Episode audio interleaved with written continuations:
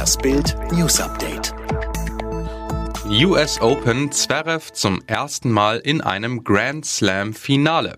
Um 19.40 Uhr Ortszeit steht es fest, Alexander Zverev erreicht als erster Deutscher seit Michael Stich 1994 das Herrenfinale der US Open in New York City. Und das nach einem gigantischen Comeback. Der Hamburger gewinnt 3 zu 6, 2 zu 6, 6 zu 3, 3 zu 4 und 6 zu 3 gegen den Weltranglisten 27. Pablo Carreño Busta aus Spanien. Zverev, ich kann das Finale kaum erwarten.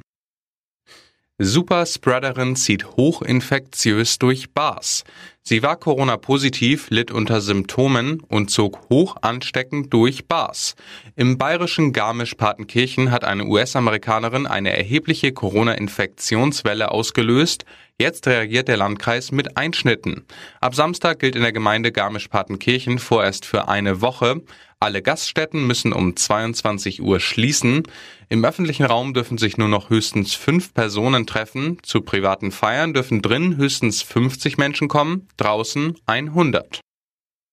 Fall George Floyd beschämende Behauptung vom Killer Cop. Er drückte sein Knie so lange auf den Hals von George Floyd, bis dieser nicht mehr atmete. Ex-Polizist Derek Chauvin. Einfach nur beschämend. Vor Gericht behauptet der Killercop jetzt, dass nicht nur er für den Tod des Schwarzen verantwortlich sei, stattdessen sei Floyd an einer Überdosis Fentanyl gestorben. Die Staatsanwaltschaft bezeichnet diese Theorie laut Gerichtsunterlagen als lächerlich und kämpft jetzt dafür, alle vier Beschuldigten gemeinsam in Minnesota vor Gericht zu stellen.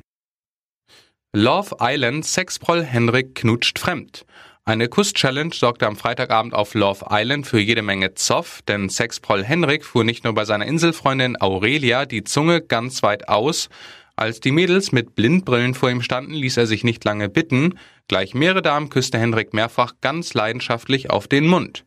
Bei Blondine Chiara kannte der Möchtegern-Womanizer gar keine Hemmungen mehr und gab ihr vor versammelter Mannschaft sogar einen Zungenkuss. Kaum zu glauben, am Ende entschied sich seine Inselfreundin erneut für ihn.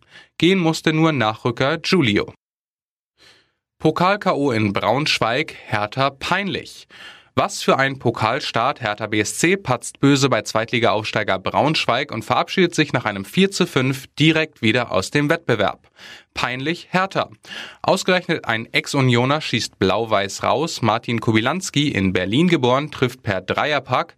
Nach 63 Sekunden schlägt beispielsweise direkt ein Freistoß ein.